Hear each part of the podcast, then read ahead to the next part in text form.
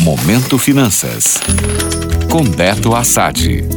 Olá, ouvintes. Beto Assad aqui com vocês e hoje vamos falar sobre um assunto que interessa muita gente: a consulta ao quarto lote de restituição do Imposto de Renda 2023. A Receita Federal está preparando uma boa notícia para você na próxima quinta-feira, dia 24. A partir das 10 horas, horário de Brasília, você poderá consultar se está entre os sortudos a receber a restituição. Mas antes de entrarmos em detalhes, vamos falar de números. Um total de 6.118.310 contribuintes terão crédito bancário no valor de 7,5 bilhões de reais no dia 31 de agosto. Agora, quem vai receber tudo isso? A maioria, cerca de 5,7 milhões de sortudos, não faz parte de nenhum grupo prioritário, seguindo o que vimos no terceiro lote.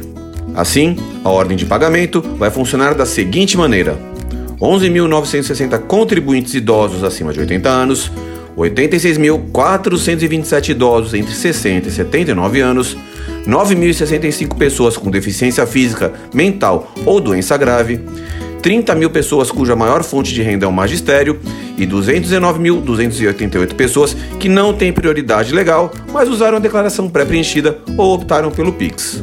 Depois vem os 5 milhões e 700 mil contribuintes não prioritários que entregaram a declaração até 29 de maio de 2023.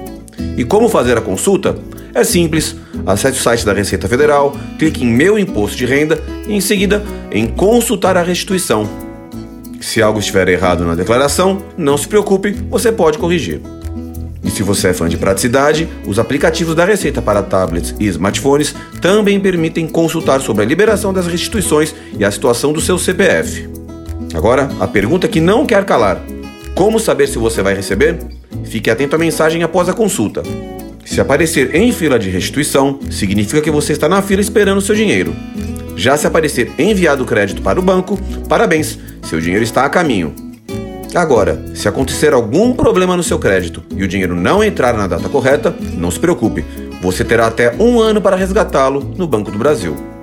Para maiores informações, acesse o site www.receita.fazenda.gov.br. Boa sorte!